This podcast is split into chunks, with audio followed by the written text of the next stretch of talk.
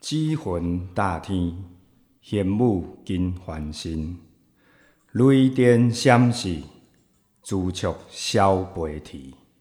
火树满坑，白虎惊后华，孤云过客，青龙弄滚甲，错误本无求饶赦，觉悟阁毋准拄煞。今日时机已来，时代轮回流转，穿山林阿修罗，过妄雾阿修罗。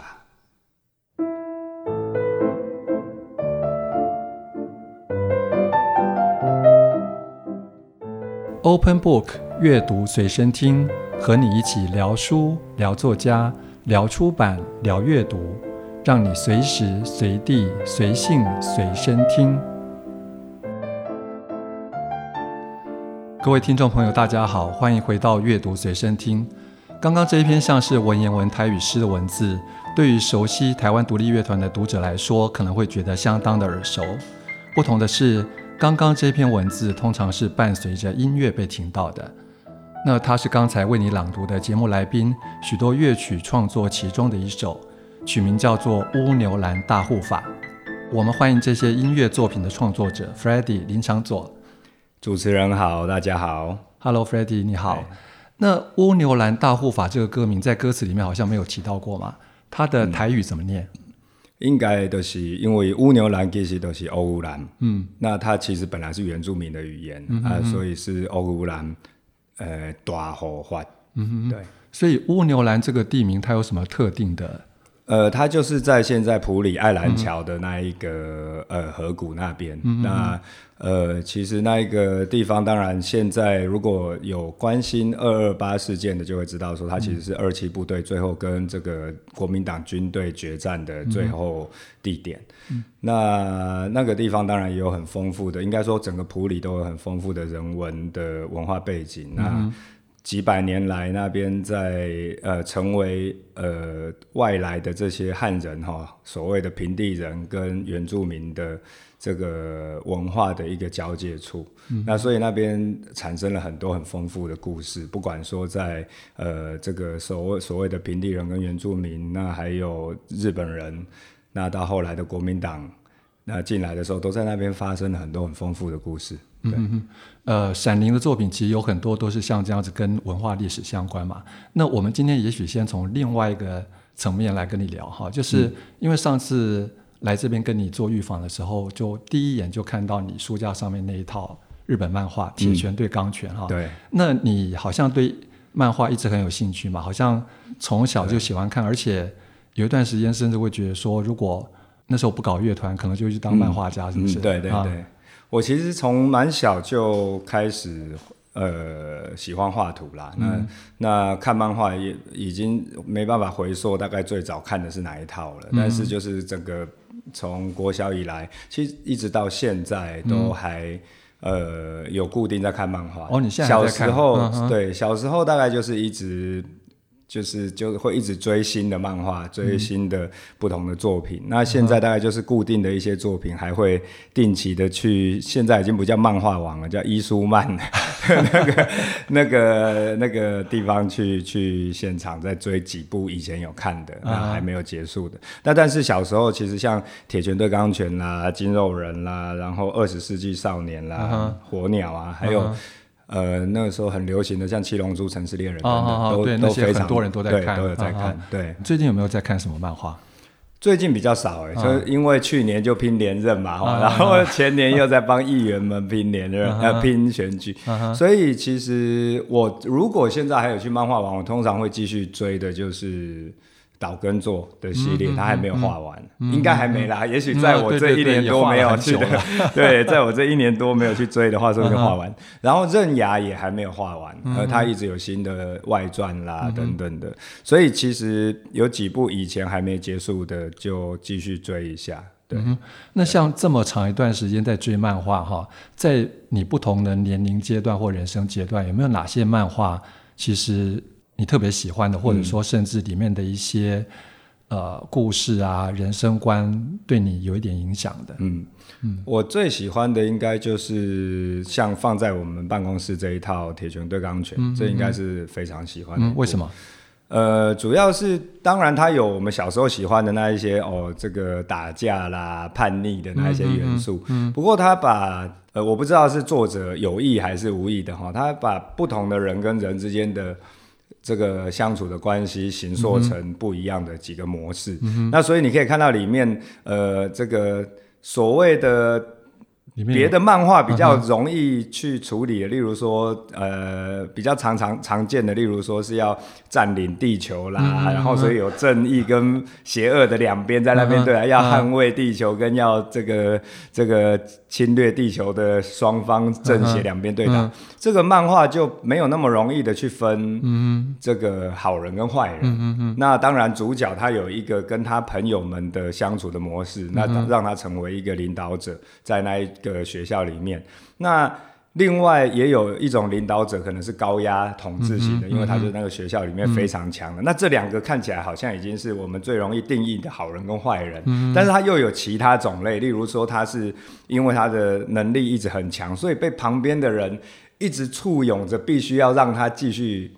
在那个位置，才能够让他们的这个学校在几个这些流氓学校里面呢，能够继续稳固他们的地位。这个其实，如果以现在我们从政来讲的话，它其实蛮像是几个不同的类型的领导模式。那这个在我我当初在看的时候，虽然以前没有政治的这个 sense 啊，也没有从政的想法，但是在看的时候，就让我觉得是一种人跟人之间相处模式的一个借鉴。那呃，所以我就很喜欢这部漫画。那甚至于后来，因为这部漫画，就整个把那个东京一带漫画里面出现过的场景，哈，吉祥寺啦，嗯、然后这个浅草啊，这、嗯、几个地方他有去的，自己去走一趟吗？对啊，对对对。那因为这套漫画里面有所谓的四大天王嘛？对对对。你有没有特别喜欢哪一位？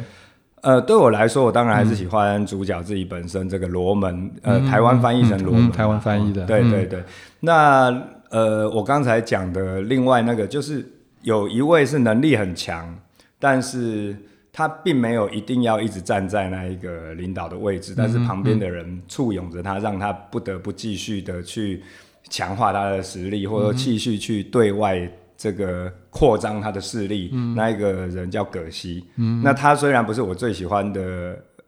领导模式的一个角色，但是这让我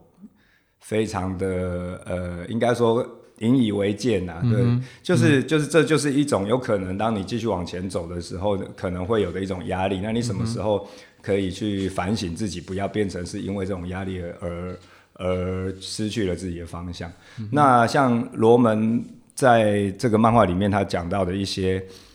有有一段我记得非常的清楚，嗯、非常的清楚，嗯、哼哼就是旁边有一些都会有一些，因为他到了三年级以后，旁边会有些一年级、嗯、二年级的一些学生嘛，吼，那都把他当老大，嗯、所以都会跟他呃，里面有一个特别跟在他旁边的，都叫他老大。嗯、然后有一天他们在吵架的时候，那一个。捞谁都感觉讲，你作为老大就应该要怎么样怎么样怎么样之类的时候，他回他一句说：“你有没有发现我们整群朋友之间只有你叫我老大？”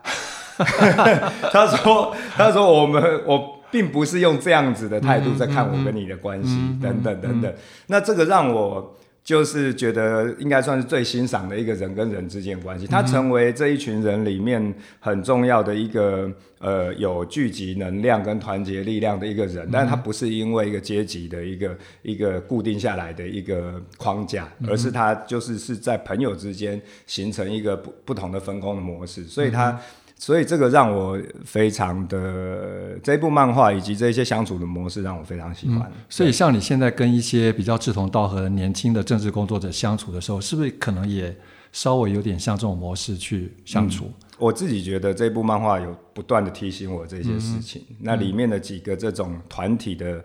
运作模式都让我不断的在反省。那所以，我记得我刚进来，因为这部漫画已经放在我办公室四年了。嗯、我刚进来的时候，哈，我就请我的团队要看《铁拳对钢拳》，那大概会知道我习惯的个性跟，跟、嗯、因为这个是我高中的时候的漫画，所以我习惯的一个一个相处的哲学，可能已经在我的运作，嗯、过去在音乐圈里面的时候，已经、嗯、已经留了二十几年，大概就是潜移默化很长一段时间。那所以就是让团队知道，嗯、结果后来看到这部漫画真的是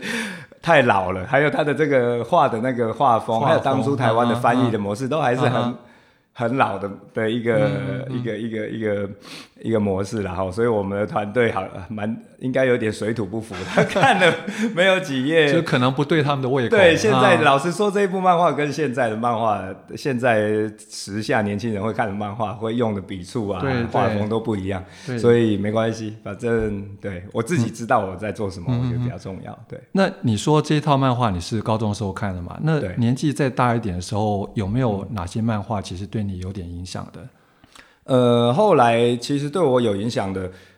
像火鸟跟这个古古石化的漫画，嗯、像机车人生这些都是。嗯嗯、那呃，手冢治虫的漫画当然是应该是对我来讲，应该是年纪更小的时候看，嗯、但是因为它东西其实还蛮深的，所以反而是到了升大学以后才开始看。那古古时其实是到了我大学以后才变得比较流行嘛，包括道中桌球社这些的。嗯嗯、对。那所以，但是道中桌球社并不是。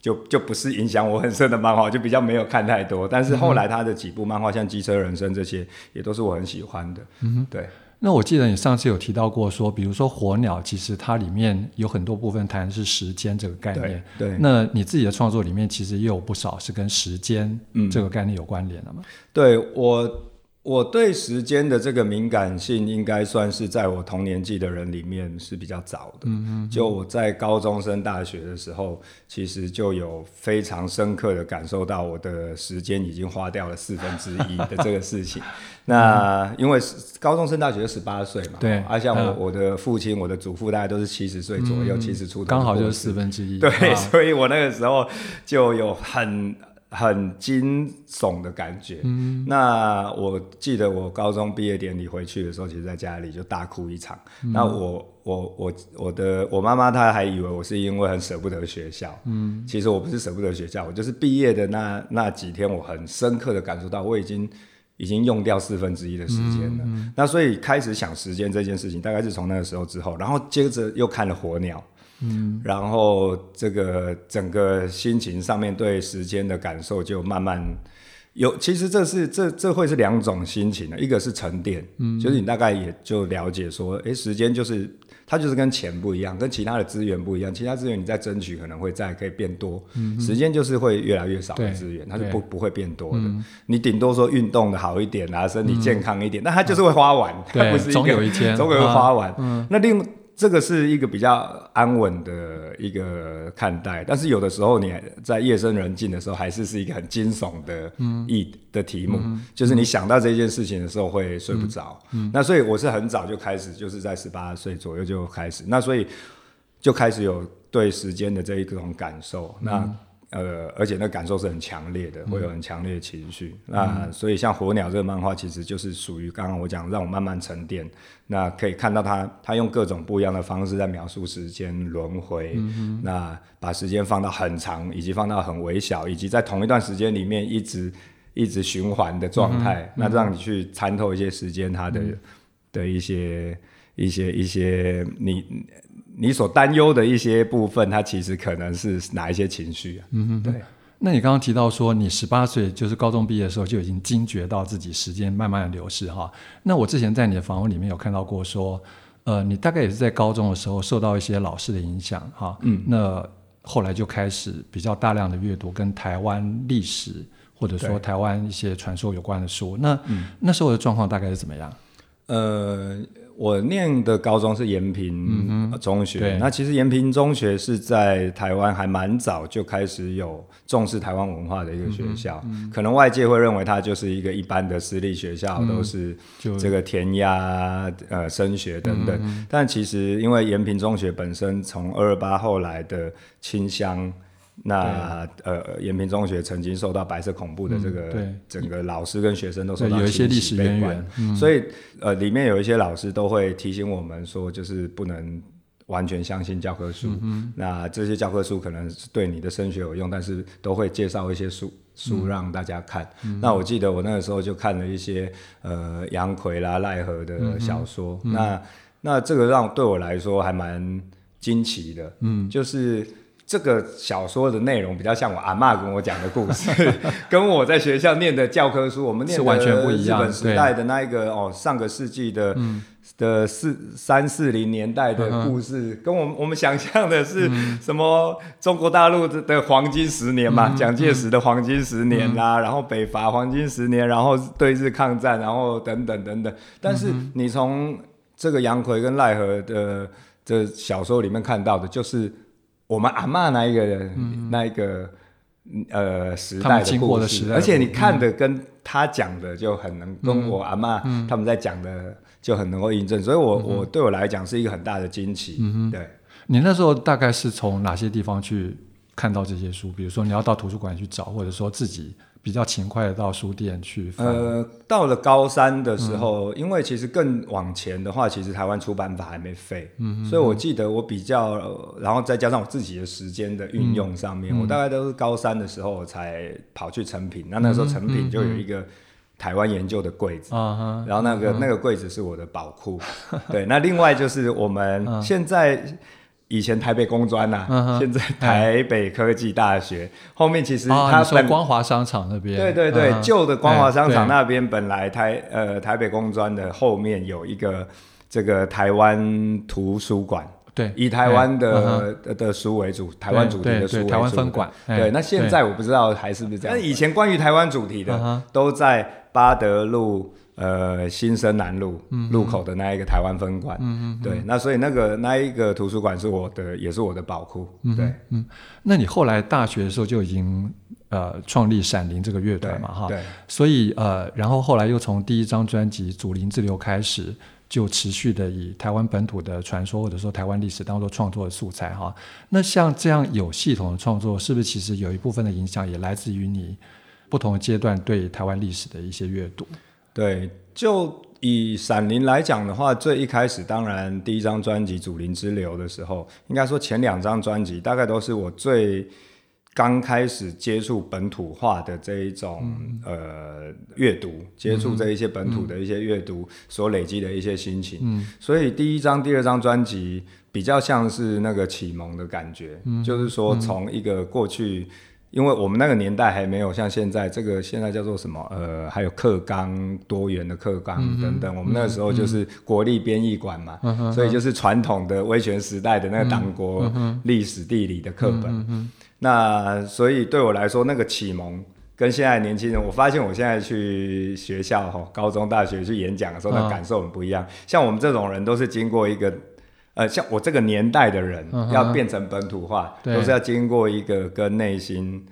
已经念了十几年的书 的拉扯、纠结、对抗，然后辩论、思辨，才得到的一个结果。所以那两张专辑就比较像是那个结果的一个启蒙，开了一个门，重新想说，哎，以前光看的这个国家给的单一的课本，恐怕是有问题的。那你必须承认，你承认这件事情，等于表示你承认过去你相信的十几年的东西是错的。那其实是在否定自己的生命，所以那个思辨的过程会会是会是一个激烈的过程。那所以第一张、第二张专辑有点像是这个过程结束以后的开的那一个门。对。那但是到了第三章开始就呃永劫轮回开始以后，其实时间。这个概念就是常常出现在我的专辑里面，嗯、不管它是轮回，或是永远长生不老，嗯、或者说永远被关在一个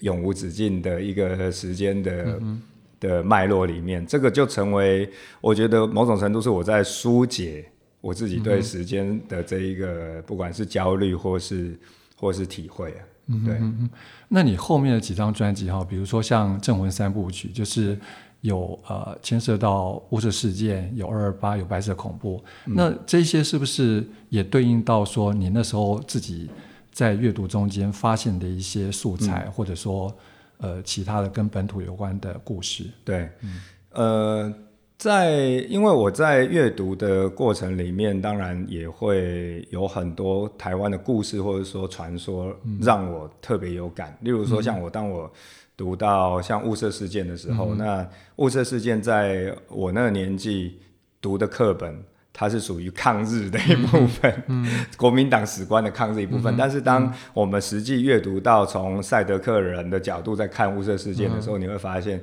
它其实它的它的呃文化历史脉络跟这个中国的抗日是完全不同的。嗯、那所以这对我来讲就成为一个很大的一个一个素材，很重要的一个素材。嗯、那另外像是呃像二二八事件有很多不同的层次可以去看。嗯、那我我其实从我一直在看二二八的时候，呃很少用悲情的那个角度在看的原因，也是因为、呃我。一直是从反抗者的角度在看这件事，嗯、所以，嗯、所以反抗者的这一群人的视野就变成是我在创作像《十殿》这张专辑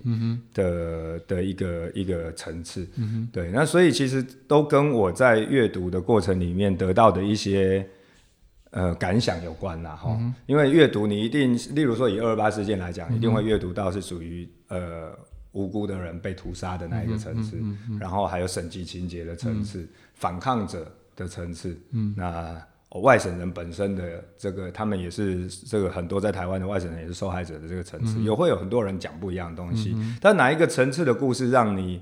呃觉得是能能够激发你创作的那一个能动能，嗯、那我就会往那一个角度去、嗯、呃去呃创作。嗯，对。那你刚刚讲到呃你自己在看待二二八的时候，比较不从悲情的角度，而是从反抗者的层次去看，那可不可以再稍微多谈一点？比如说从你的歌里面的一些嗯呃文字叙述去谈一下。嗯嗯嗯。呃，例如说像以十殿这张专辑，整个对整个看起来像是在它像是一个神游地狱的故事，嗯、对。但是它本身其实是那个主角一个普里少年，他是能够。他是一个鸡桶嘛，嗯、那能够到地狱里面，可以这个这个穿梭在阴阳界之间，嗯、所以他去地狱的原因是为了去救援他的那一些是参加反抗者，例如二七部队这些朋友，那去改写生死簿，让这些人能够活回来。嗯，那。这就是一个他其实是因为要支持这个反抗的人，嗯、所以他去做的啊，当然还包括友情啊哈、嗯、的去做的举动。那到后面像呃伍德这一张专辑，伍德这一张专辑其实他就是我刚刚讲的这一个角色，嗯、他最后他。嗯呃，去抢生死簿的过程，最后是失败的，嗯、所以他被关在地狱里面，嗯、那永世不得超生。嗯、那他在被关在地狱里面的时候，他就看遍了所有的历史上面的这个武装暴动的事件，嗯、那也得到很多的反省。但是我讲的这一些事件，对我来讲，最后累积出来的一个什么叫做武德？嗯哼，就是说，对我们来讲，呃，暴力是我们反对的事，嗯、但是。如果在什么样的状况之下，是我们觉得它是一个正面的事情，嗯、如同说我们从小到大看了那么多的历史故事，有革命的啦，有反抗的啦，嗯嗯、那那有起义的啦，这些也是用暴力的方式来做。嗯、那有一些英雄，对我们来讲，嗯、这些英雄他是他到底是一个暴力狂，嗯、还是他是一个被压迫而没有办法的时候？把所有的人聚集起来，一起去反抗的人，那这个就是成为我伍德这张专辑里面在思考的，所以，所以这就会都是这完全都是以反抗者的的这个视野在想这件事。嗯、那我记得我在写伍德这张专辑之前，还特别呃把很多人权的。文献都重新看一遍，包括人权宣宣言怎么来的，嗯、然后还去、嗯、呃跟黄文雄先生聊了一阵。他是台湾人权促进会的前会长，嗯、也是国际特赦组织台湾分会的前会长。嗯、那过去因为刺蒋案，所以呃流亡海外很久。那最后在台湾民主化以后才回来台湾从事人权的运动。嗯、所以他等于是台湾实践暴力，呃想要改变的、嗯、的一个先驱然后、嗯、他在。七零年代的时候用，用用刺杀蒋经国的方式，嗯、但是他回来以后，他成为了一个人权工作者。他站在更多弱势的那一边去思考，说，即便是民主化，我们怎么帮助更多的人？那这个就是我在想的那个，所以那那我们心里一直怀着的那一个人心啊，那 compassion，嗯，那个是那个是。不管说你说是武力的外表的那个模式之之下，里面你抱持的是什么样的心态？嗯，我觉得那是一个很特别的的呃内外的差别。嗯，对，里面是很温暖的，对，外面他是拿着枪要去刺杀那个独裁者的。嗯，那这个东西就是我后来写吴德的一个一个呃脉络。那这也、嗯、这也这些访谈也让我作为做创作伍德的时候，每一首歌里面我去思考，从反抗者的角度在想的时候，你可以看到他反抗者他的动作，他的行动。但他的内心可能是什么？那他这样去写，他有的时候可能是我刚才讲的这个 compassion，有的时候可能是孤单的，有的时候可能是手足无措，他是一个完全没有别的选择的状况之下的一个非常呃，应该是孤立无援的状态。所以我我伍德这张专辑会描述的，除了是可能会让人很多人看到的是他的。专辑的每一首歌的名字哦，大械斗啦，哦等等，这些看起来都是非常的行动的那一面。但是如果看歌词的话，里面就会发现，其实它有蛮多呃藏在内心的是什么样的心情。嗯哼，所以听起来你的歌词创作其实都有很多思考和那个厚度的累积在里头。嗯。对，所以我很难写情情爱爱的歌，有点不好意思说，因为写情情爱爱的歌，我我不是这样一讲，不知道所有其他写情爱的歌，整个都赌烂我了，整个都都对我的这个说法很不爽。就也许是因为我没有谈过轰轰烈烈的恋爱，但是就是对我来说，呃，创作尤其像写我们这种呃重金属的，那不管称它为哪一种金属，这种重金属的音乐，它就是一个它。它是一个编曲非常复杂的对的一种音乐风格。嗯、那这个编曲这么复杂，我呃，它承载的通常是比较嗯丰富的情绪，对，就不能太单薄。对，那那个丰富的情绪是很庞大的东西，嗯、那而不是很个人的。嗯哼，对。那刚刚讲到其实比较牵涉到内容哈。那呃，因为闪灵的歌到后来绝大部分几乎是全部都是用台语创作哈。那呃，也包括比如说高砂君之后是更着重台语歌词的语调跟旋律的结合，嗯、然后再把重金属加回去哈。你一开始为什么会选择台语作为主要的表达工具？我我自己的语言的学习过程，嗯、其实我最早因为我是阿嬷带大的小孩，嗯、所以说我最早讲的这个台语就是我的母语嘛哈。嗯。我这个年代的应该有不少父母都是。在台湾经济起飞那个年代，所以父母双都是双薪家庭，然后小孩子就是给阿妈带。那大概台语其实应该诶就练凳也叫丢啊，但是我们又刚好是最后一批讲台语要被罚钱的那一个，所以等到七六七岁进到学校以后，你都没当供啊，你哪讲台语你都爱罚钱，还要写在黑板上面。那大概我记得罚钱到了差不多五年级五六年级左右，所以对我来说台语是一个，其实就等于是我刚才讲那个本土化。的过程里面的一个，我感受到我在反省的人生经历的过程里面，就感受到被压迫，而且重新启蒙的一个很重要的一个证据。嗯哼，它就像是一个一个明证，让我看到说，这个语言我为会当跟阿妈讲话，嗯。啊，会当我跟我阿妈最好，从小是这样，一直到高中的时阵，我我阿妈开始有这个失忆症的的时候，我没办法很。顺畅的跟他用口语讲话，那这个发生了什么事？那所谓的威权体制对每一个人造成什么？嗯、语言是最表、嗯、最表象的，因为你会讲出来，嗯、但是你内心的潜意识是什么？所以这个对我来说，扭转这个语言。它其实是一个很重要的，就是讲我本来也要讲的，我爱讲的，这就重要的。那这个同同时也是扭转我内心在这十几年被威权体制改变的那一个，因为语言是我们马上感受得到的嘛，但是一定有很多我们的价值观、习惯啊、文化等等的，我们没有发现。所以讲为语言开始去改变，啊啊开始去创造，啊这是我。想办法，想讲看有法度无啊？所以在林头姐，然后还有前两三两两张专辑的时候，有尝试几首歌。嗯、那一直到了十点，乃至于高沙君之后，更、嗯、更用台语的语调啊这些。我感觉应该是因为迄个时阵，我自己在写完十点到高沙君的时候，我发现我有更多的小时候的这一些跟、嗯嗯、跟阿妈一起看的回忆回忆都。啊很容易在网络上面找到。你说看什么歌仔戏啦？吼，小时候听的这个阿妈听的这些台语歌啦，等等的。过去这个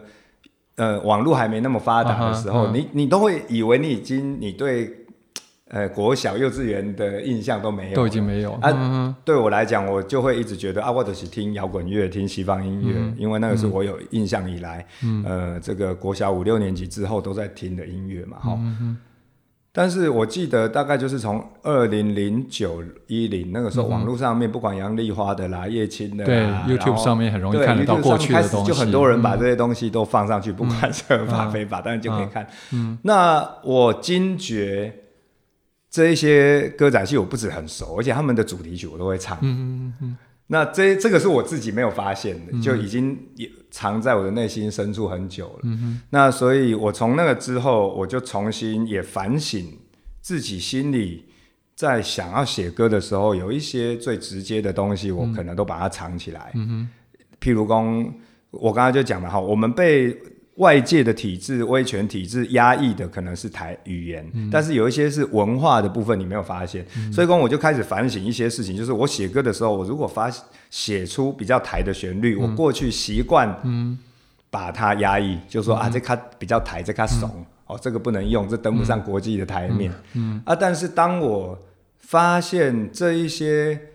旧的台语歌，旧的这些歌仔戏的主题曲跟音乐，嗯，都是我很熟悉的，而且我也去找到了我为什么会有这些比较台的，嗯，这些旋律的启发的根源的时候，嗯、我就很正面的去面对这件事，我就觉得那这个应该是宝贝，嗯哼，我们不能用一个习惯性的干嘛讲啊，看比较台的就是比较怂、嗯、比较 low 的，嗯，那更何况我后来慢慢当然就有发现说，我会想有这一些灵感，最主要是因为台语。因为咱若讲台语的时候，台语有七有七调有八调嘛吼，那这一些音调其实会塑造了你对于 melody 的一种一种审美，审美就你认为这个东西是你属于你的文化。你在写歌的时候，你想到某一些词，你会对应出某一些旋律，这是你攻击中一眼的人家有诶。那这个大概是我在那个时候参透，所以我就觉得我不应该再用。以前习惯性的觉得这个是比较不好、比较怂的，嗯、我就是应该是正面的来拥抱。那所以从那之后就写歌，就跟语言的这个结合就更更这个紧密密切。对，你一开始的时候就是用这呃使用这些比较台的旋律，嗯、或者说呃台语文字去创作的时候，有没有经过一段磨合期？就是说一开始也许不是那么熟练，嗯、或者说对于要用什么样的文字觉得不太精确，或者觉得卡卡的。嗯，一开始一定会有啦，哦、嗯，就毕竟这个语言已经被压抑了很久，嗯、那所以刚开始写的时候，其实也会很不习惯。嗯。啊，当然，阿迄个时阵嘛，拢会找一挂老师来到上港，嗯、比如说像陈峰慧老师啦、嗯、武雄老师，嗯、对，那都会给我不少的协助。嗯，那像陈峰慧老师，嗯，他就比较是属于这个咬字啦，属于、嗯、说这个台语的用词怎么样比较对。那武雄老师就会在意境上面告诉我说，我们在写词上面的时候，我可以更怎么样的去把我想要讲的那一个部分写出来，不要写的我我过去习惯的写法可能是想到什么就写出来，想到什么就写出来，那只是用台语来写。那武雄老师就会帮我说，你可以用更有想象的空间的方式来写。那用台语的话，可以用怎么样子去去去描述会更有意境。嗯。我看你的专辑里面，好像后来也有一些歌是武雄老师有算是跟你一起做一些文字上面的创作。对对对，嗯嗯，其实那个流程大概都是我自己先写出一个版本，嗯嗯，那再请武雄老师帮我看。那呃，因为这这一点其实比较有意思哦，就是说，因为我以前在访问的时候，我都会特别感谢武雄老师，嗯、那但是他不会列在词的创作者，因为他就是帮我协助去修改等等，嗯、结果反而造成武雄老师曾经被人家问说啊，那个你是不是因为政治的因素，所以都不敢列在那个写词的上面啊？因为 Freddie 这么的那个。嗯那我我跟武雄老师听到这种讲法以后，就说下一张就都来列，每一首都列，有什么好怕的？对，okay. 那呃，你在二零一六年刚进立法院的时候，在一次呃，就是在教育文化委员会提出质询的时候，有特别强调说要打造一个有故事的国家哈。那对你来说，嗯、说故事这件事情为什么这么重要？我觉得一个一个从比较大的方面来讲的话啦哈，其实我们每一个人都可以想一下，就说自己活在这个世界上，我们今天如果是在一个呃荒野，我们自己一个人诞生，嗯嗯、那过了十八岁以后，过了十八年以后，一定不会是现在这样，嗯、因为那是一个荒野，嗯，没有任何的，所以你说不定连钻木取火都还没有学会。嗯、你在一个荒野过了十八年，你恐怕还是在吃虫子啦、吃草啦，嗯、然后衣服可能也都还不会做，根本就还没有发展出衣服，就是一个野人嘛。嗯嗯、那之所以我们没有变成那样，就是因为我们有很多的前面的累积。嗯，所以我们其实像我今年四十四十三、四十四岁，嗯、